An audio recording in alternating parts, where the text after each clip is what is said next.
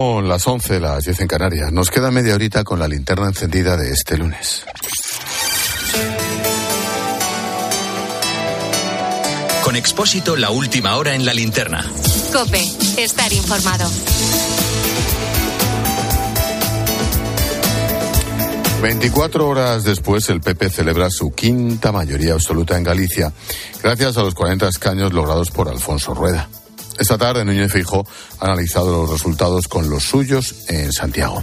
Ha dicho que el resultado de ayer muestra al resto de España lo que hace falta para derrotar al sanchismo y a los independentistas. Los españoles ya saben que si concentran el voto en el Partido Popular, frenamos al independentismo y arrinconamos al sanchismo. Ya lo hemos comprobado. Esta es la receta. Concentre usted el voto en el Partido Popular, frenaremos al independentismo y mandaremos a la, a la irrelevancia más absoluta al sanchismo. Mañana Feijóo se reúne en Madrid con los líderes autonómicos del PP para empezar a diseñar los próximos pasos de su estrategia. Maribel Sánchez. En el PP respiran aliviados, pero sin perder ni un minuto. Es lo que los gallegos llaman a modiño y que les permite analizar la situación mientras van dando pasos adelante, como los que está definiendo ya Feijó con el núcleo duro del partido y para lo que reúnen las próximas horas a su Comité Ejecutivo Nacional. No quieren que el sabor dulce de la victoria les nuble la mente y por eso se han puesto a trabajar mientras felicitaban a Alfonso Rueda. La elección en Galicia, nos dicen, es clara. Han demostrado que la única alternativa al independentismo y su ley de la amnistía es el Partido Popular. Y por eso tienen que conseguir que en las citas electorales en el País Vasco y las europeas los españoles sigan optando por el voto útil. El camino a seguir es convertir al PSOE de Pedro Sánchez en una opción residual y de momento, a modiño a modiño, ven que van por buen camino porque el PP tiene siete gobiernos autonómicos más que cuando llegó Fijo y el PSOE siete menos que cuando llegó Sánchez. Pues eso, en el PSOE que insisten en que estas elecciones no tienen lectura nacional y que les haya pasado factura la ley de amnistía tampoco. Pese a voces críticas como la de García Paje, en Ferraz atribuyen el resultado a que su candidato necesita más tiempo para dar a conocer su proyecto político. Ya ves. Ricardo Rodríguez, buenas noches. Buenas noches. La lección extraída de su hundimiento por la cúpula federal del PSOE se resume en la necesidad de afianzar los liderazgos y la falta de tiempo de José Ramón Gómez Besteiro para consolidar su proyecto porque fue proclamado como cabeza de cartel en octubre. Es casi la única causa que encuentra Ferraz para la debacle. Esther Peña ha tirado de refranero. Nunca llovió que no escampase. Así lo dice el refranero refranero, el paramio gallego, porque sin duda ser paciente y trabajar nos hará que vuelva a salir el sol. El sol socialista a Besteiro. La dirección rechaza que haya influido la dinámica nacional ni la ley de amnistía. Tampoco cree que con su estrategia haya engordado al BNG. Defienden incluso que la mayor máquina de fabricar independentistas sigue siendo el PP. Sin embargo, se extiende la preocupación por un PSOE deshecho territorialmente y Emiliano García Paje ha alzado la voz. El producto de estas últimas elecciones era regional, pero el guiso era nacional. Solo ratificando se puede impedir que un ciclo se convierta en un ciclón, que arrase mucho más de lo que tenemos pensado y previsto. Para desactivarlo, desde el alto mando reivindican el papel vertebrador de sus siglas en España y niegan ser residuales en ninguna parte, a diferencia del PP en Cataluña y el País Vasco. Ha dicho esa señora portavoz del PSOE que el sol gallego será Besteiro. Eso se lo han escrito, se le ha ocurrido a ella sola. Se ha sacado nueve escaños, ¿eh? el peor resultado de la historia. En fin, más cosas. El gobierno dice que el Tribunal Supremo no descarta que se puedan traspasar a Navarra las competencias de tráfico, sino que se ha limitado a anular el procedimiento elegido para hacerlo. Más allá va la presidenta foral, María Chivite, dice que el Supremo se ha enmendado a sí mismo porque, según ella, hay jurisprudencia previa que avala el decreto. Hoy el tribunal ha fallado que debe hacerse mediante una ley orgánica o una reforma del Estatuto de Autonomía. Juan Baño. La presidenta del Gobierno de Navarra, María Chivite, enmienda la plana al alto tribunal. Asegura que tanto el informe de la asesoría jurídica del Gobierno como las letradas del Parlamento de Navarra respaldaron la vía del Real Decreto para transferir a la Policía Floral las competencias de tráfico. Y todo ello basándose, afirma, en la jurisprudencia anterior del propio Tribunal Supremo. La decisión del alto tribunal es una respuesta al recurso presentado por la Asociación Jucil de la Guardia Civil. Agustín Leal es su responsable. Los guardias civiles eran la moneda de cambio.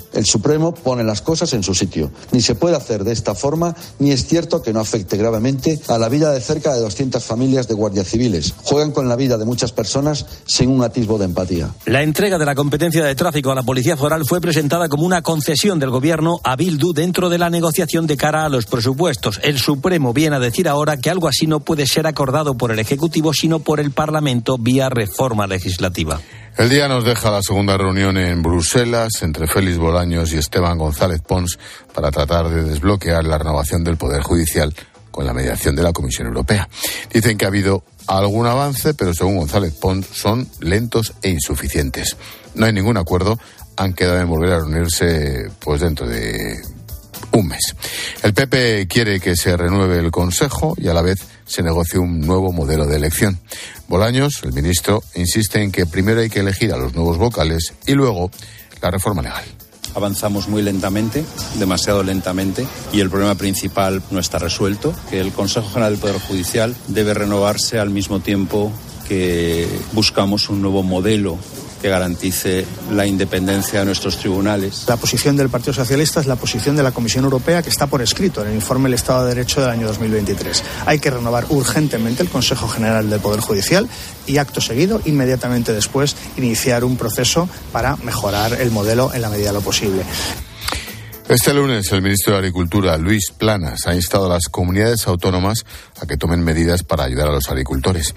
Les ha pedido colaboración, sea cual sea el color político, a buenas horas. Dice que el sector sigue movilizándose en las calles a unas horas de la gran manifestación que se está preparando el miércoles en Madrid.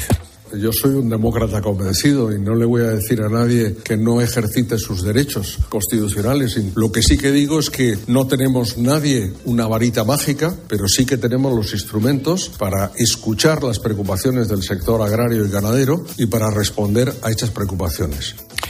Fuera de nuestras fronteras, la Unión Europea quiere identificar y sancionar a los responsables de la muerte del opositor ruso Navalny. No va a ser fácil, sino misión imposible. Hemos conocido que Moscú no va a entregar su cuerpo a la familia al menos hasta el 4 de marzo. El entorno de Navalny desconfía de Rusia, cree que quieren esconder las pruebas de un posible asesinato. Esta noche en la linterna hemos hablado con Nicolás de Pedro, investigador del Instituto Statecraft de Londres. Nos comentaba que estamos a las puertas de las elecciones presidenciales rusas y que eso explica muchas cosas. Para el Kremlin es un año de cambiar las tornas y de, y de acelerar mucho determinados procesos y veremos muchas cosas que nos helarán el corazón, la verdad. Eh, Navalny era una figura que al Kremlin le inquietaba y que además al someterle a este calvario le hacía más fuerte políticamente a largo plazo. Por cierto, que la Unión Europea no ha logrado presentar una reclamación para pedir una pausa humanitaria en Gaza. El veto de Hungría ha dinamitado esa opción. Tampoco ha habido consenso para sancionar a colonos israelíes responsables de la violencia contra palestinos en Cisjordania. España va a actuar por su cuenta. José Manuel Álvarez, ministro de Exteriores. España va a avanzar individualmente en la imposición de esas sanciones. Insisto, nos hubiera gustado que esas sanciones que estaban planteadas por el alto representante hubieran sido a nivel de la Unión Europea, pero para eso necesitábamos unanimidad. Y saludamos y agradecemos que estén ahí los oyentes de Deportes Cope que se incorporan a este último tramo de la linterna. Te recuerdo partido de Liga, Athletic de Bilbao 3, Girona 2.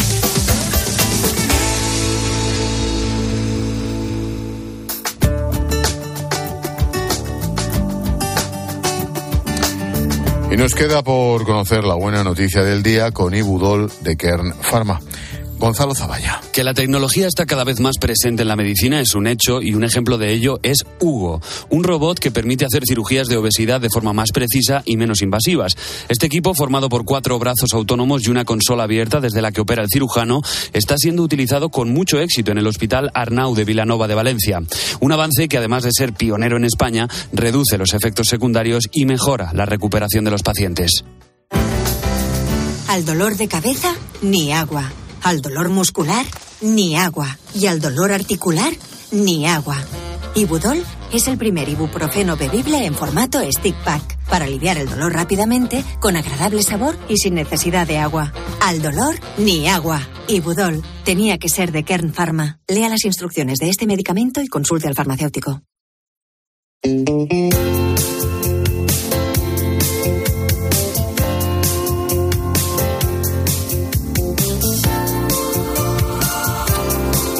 Hablar de 1500 con Fleetwood Mac de fondo mola. Es un viaje. ¿eh? Verás, año 1558.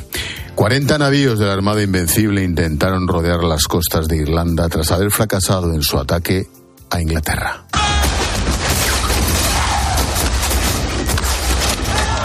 Las condiciones meteorológicas dificultaron mucho la travesía y buena parte de las naves naufragaron.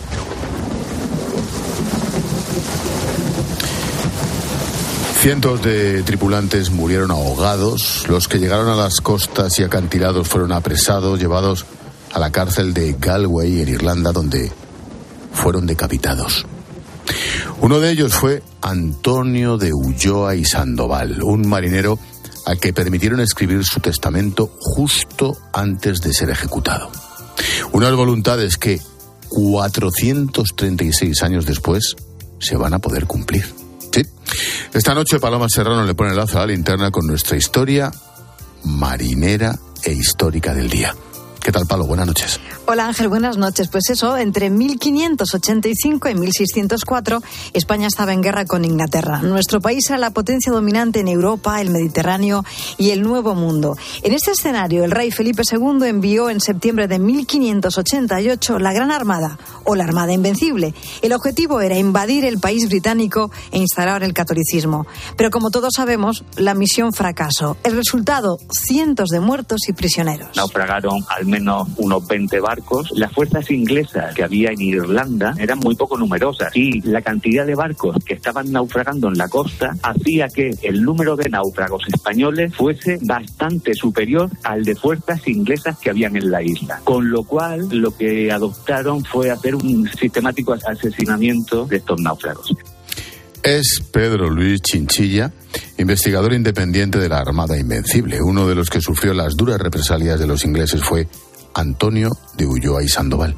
Su historia se acaba de hacer pública tras encontrar su testamento en el Archivo General de Simancas. Cuando ese testamento llegó a España, se llevó muy posiblemente a Toro, en Zamora, porque los dos eh, señores que traen ese testamento desde Irlanda aquí, que eran dos, dos católicos que huían de la persecución católica de la isla, le habían dicho que este señor era de Toro, en Zamora.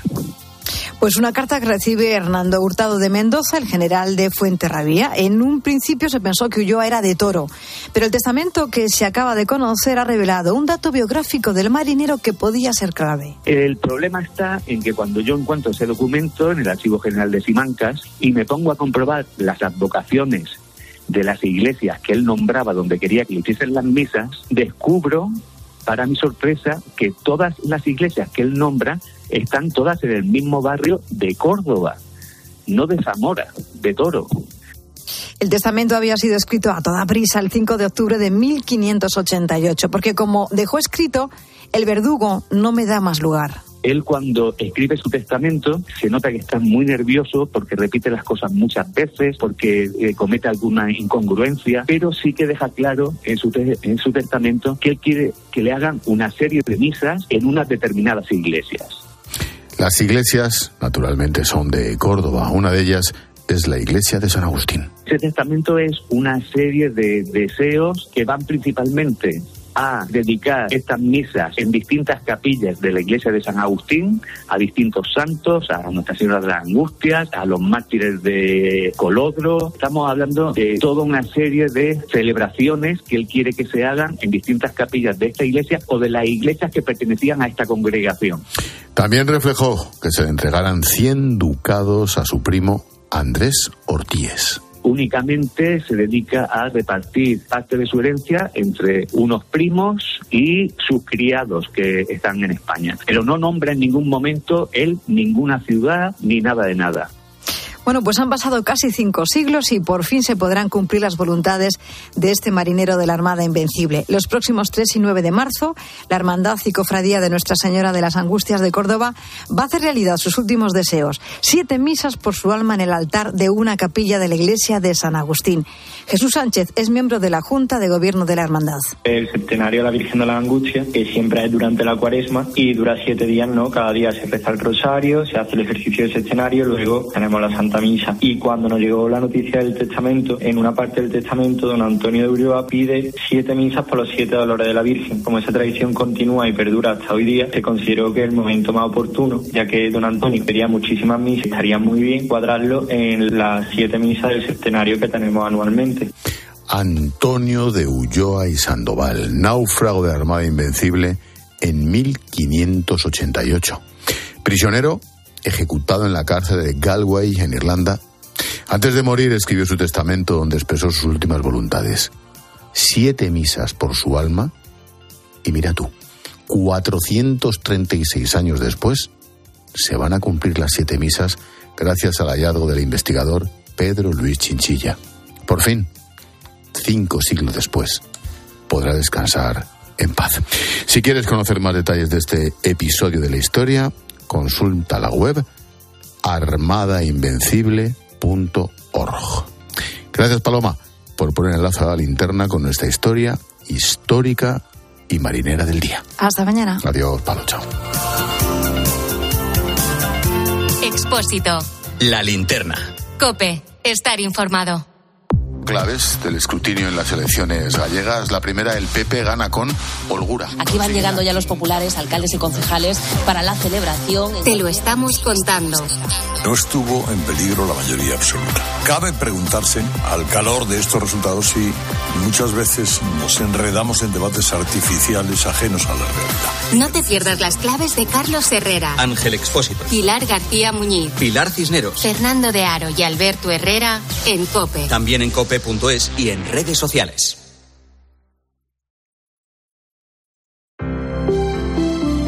Buenas noches. En el sorteo de mi día de la 11 de hoy, la fecha ganadora ha sido 3 de octubre de 1997. Número de la suerte, el 10. Recuerda que mañana, como cada martes, tienes un bote millonario con el sorteo del Eurojackpot de la 11. Y ya sabes, a todos los que jugáis a la 11, bien jugado.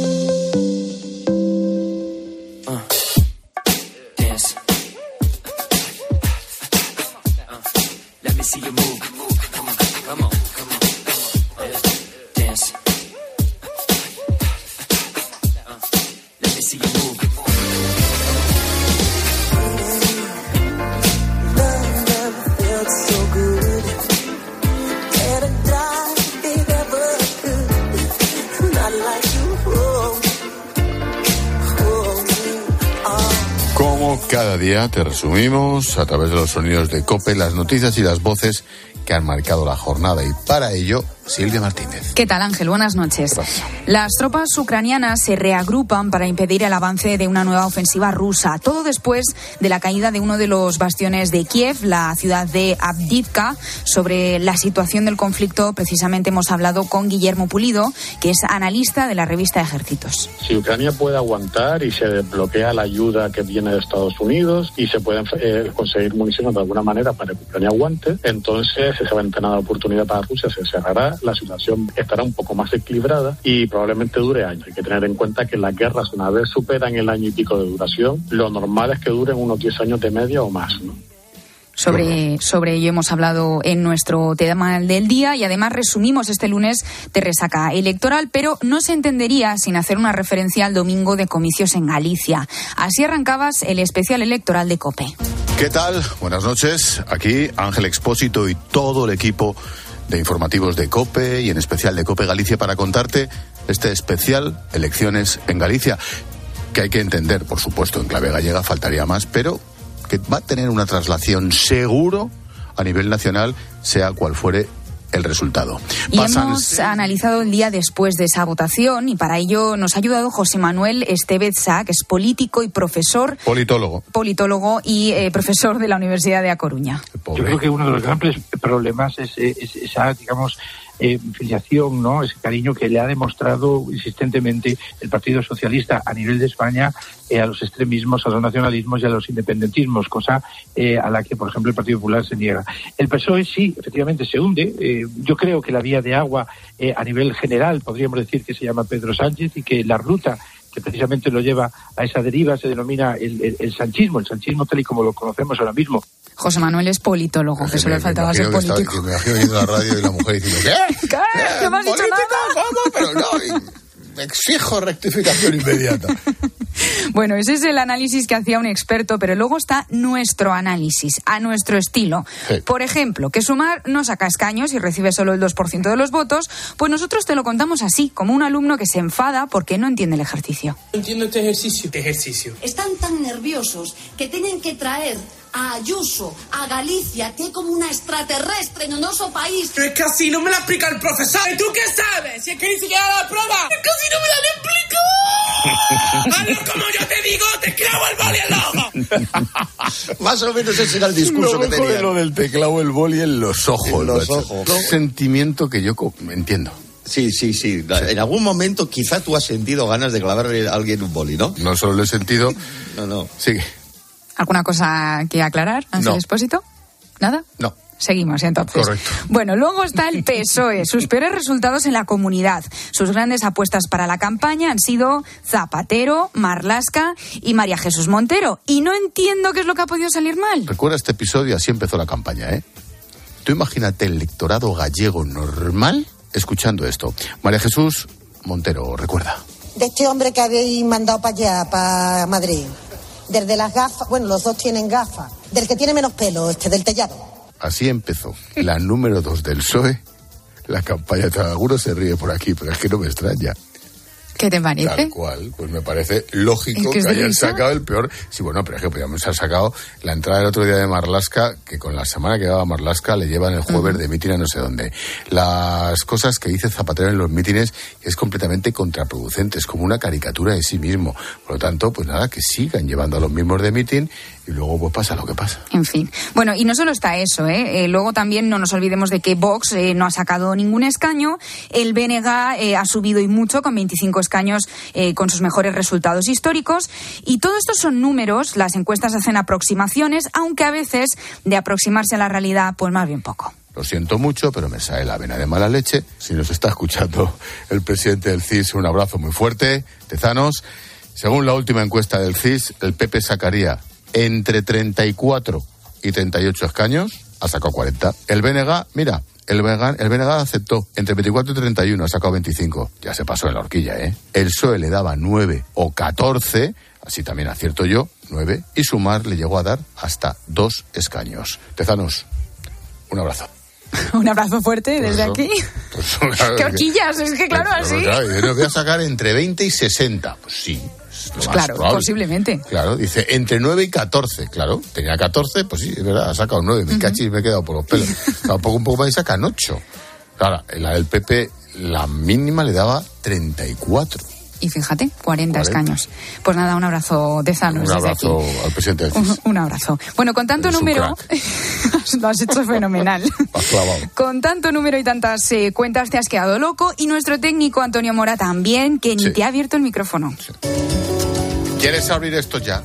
¿Me quieres abrir esto ya? Que me tienes aquí quemado. Tiempo de tertulia con Ángela March. Es que Hay que ponerse serio, Ángel. Le das esto y te no, cogen es esto. increíble. Le das esto y te cogen esto. Tiempo de tertulia, decía, por quinta vez, con Ángela Martialay y con Alejandro Requeijo. Le das Pues nada, eh, ¿alguna cosa que decir, Ángel Esposito? no, no, que estamos aquí haciendo unos diciendo gestos unos gestos, Antonio, no entiendo, no entiendo nada. Bueno. eh, Bueno, ahí la respuesta de Antonio Mora. Y otra de las noticias ha sido la victoria del Real Madrid en la Copa del Rey de Baloncesto y esto ha pasado en el Ayuntamiento de Madrid, esto que te contaba eh, Manolo Lama. Ha habido resaca del Real Madrid de Vázquez que ha estado en el ayuntamiento donde le han ofrecido al alcalde una camiseta del Madrid y se ha negado a ponérsela y se la han ofrecido a la presidenta de la comunidad y si puede ser la presidenta se hubiera puesto dos. Se ha negado a ponérsela, ¿por qué?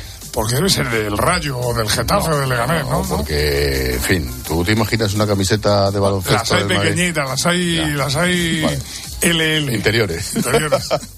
Pobrecito Almeida. Joder, es que, es que las camisetas de estos tíos... Ya que- son enormes y Almeida que es chiquitín, chiquitín. Imagínate. Pues nada. Llega a los pies. Sí, como un vestido casi. Bueno, mientras llega el partidazo, eh, te cuento que John Travolta cumple Me 70 encanta. años. Me encanta el pollo. Le vamos a hacer un, eh, un homenaje. Un traje. Un traje. un traje. Eh, nos vamos con Staying Alive, que es uno de los temas de la banda sonora de Fiebre del Sábado Noche. Happy birthday, Travolta. La vuelta family. Felicidades. Un abrazo. A papá.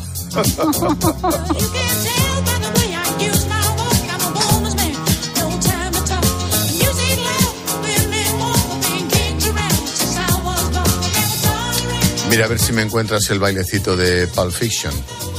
De John Travolta, que me encanta, me encanta esa canción.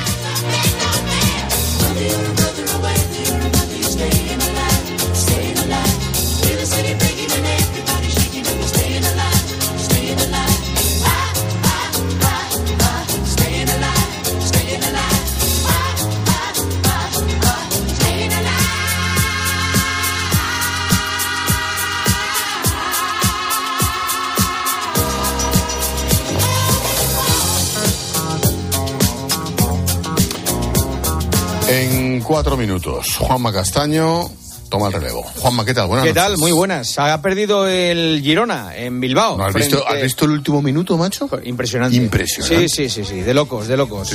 Tocó arrebato y, y se salvó el, el Athletic. 3-2 ha ganado el Athletic con dos goles de Berenguer y uno de Iñaki Williams. El Girona se queda segundo, pero a seis puntos del Real Madrid. ¿Cómo le queda la liga al Real Madrid después de la jornada 25? 62 Real Madrid, 56 Girona, 54 Barça, 51 Atlético de Madrid y ojo al Athletic Club que se pone quinto con 49 a 2 de la zona Champions. En segunda hemos tenido el Tenerife 1, el Dense 0 y mañana Champions Inter Atlético de Madrid, partido de ida de la de los de la Copa de Europa de la Champions, octavos de final, con Morata y Pa- y Paulista que han entrado en la lista de convocados. Ahora empieza el partidazo, va a ser una gran noche de radio. Gran noche de Gran radio. noche de radio. Te escucho, Juanma. Gracias. Adiós. Expósito.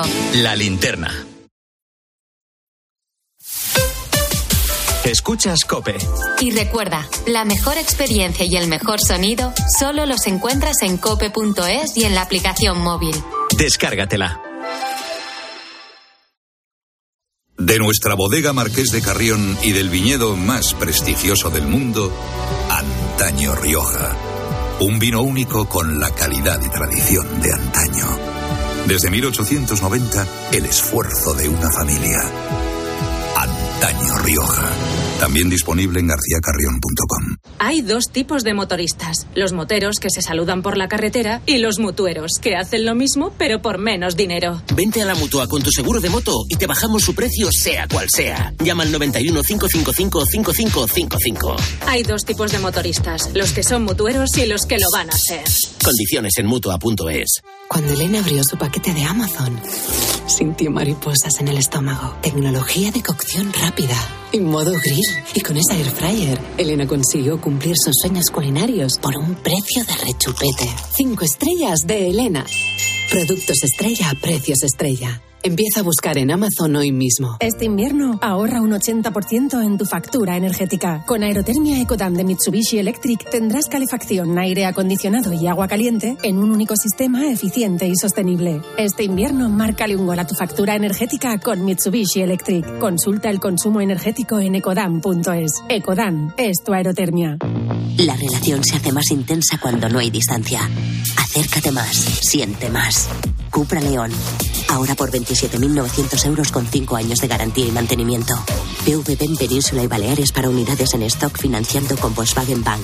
También híbrido enchufable. Descubre más en cupraoficial.es.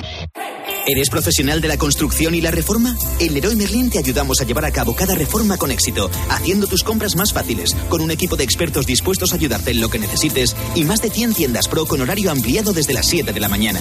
Si eres profesional, únete al Club Pro y descubre muchas más ventajas. Leroy Merlin, ahora somos más pro. En la radio, las buenas tardes empiezan con Pilar Cisneros y Fernando de Aro. Que no se pierda su lenguaje. El lenguaje de las campanas se le conoce como el campanero de Internet. Pero es que Silverio es mucho más. Hay una persona que conoce muy bien cómo está Ecuador, cómo están sus cárceles, capellán de la cárcel. De... ¿Qué le lleva a un joven a eh, meterse en uno de estos grupos? La falta de oportunidades. De lunes a viernes, desde las 4, las mejores historias las en la tarde de Cope.